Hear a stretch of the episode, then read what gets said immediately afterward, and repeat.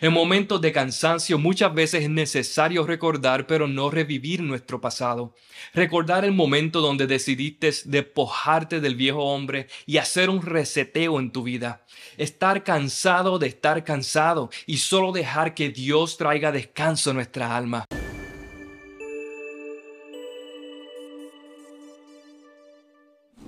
Dios les bendiga, bienvenidos a Cultura de Avivamiento.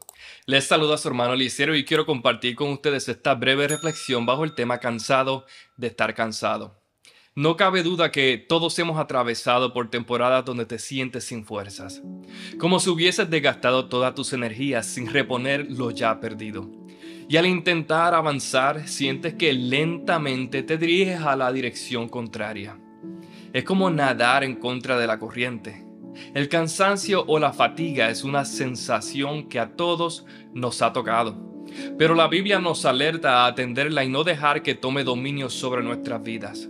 La palabra del Señor dice en el libro de Mateo capítulo 11 versículos 28 y 29. Vengan a mí todos los que están cansados y llevan cargas pesadas, y les daré descanso. Pónganse mi yugo Déjenme enseñarles porque yo soy humilde y tierno de corazón y encontrarán descanso para el alma. Estos versículos fueron parte de una serie de predicaciones que Jesús presentó en la ciudad de Galilea. Y es importante recalcar que estos versículos solo se mencionan en el libro de Mateo. Antes de ser uno de los discípulos de Jesús, Mateo trabajaba directamente para el gobierno romano como cobrador de impuestos.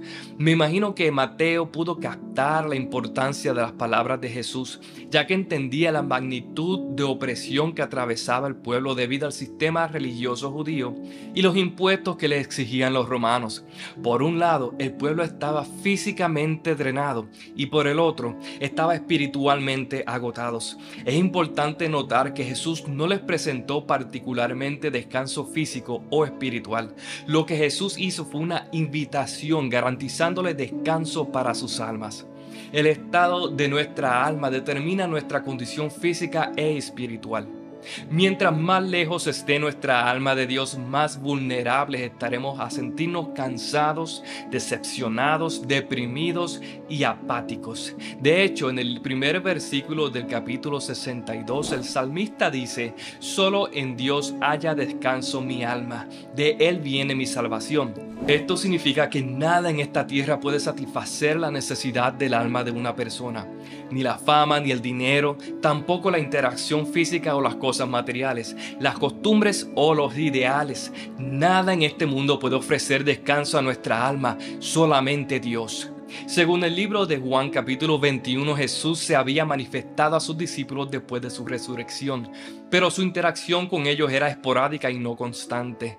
Las ayudas económicas por acto de caridad de varios individuos, como lo dice Lucas 8.3, posiblemente ya no la recibían. Antes tenían dirección y propósito y ahora incertidumbre y cansancio. Muchos concuerdan que la intención de Pedro al regresar a su oficio pasado era abandonarlo todo. Dice la palabra en el versículo 3, Simón Pedro les dijo, me voy a pescar. Ellos le dijeron, refiriéndose a seis discípulos, nosotros también vamos contigo. Fueron y entraron en la barca y aquella noche dice la palabra que no pescaron nada. No cabe duda que nuestro estado emocional afecta no solamente a nosotros, sino a los que están a nuestro alrededor. Conscientemente o inconscientemente tenemos la capacidad para ser canal de bendición o ser completamente lo opuesto.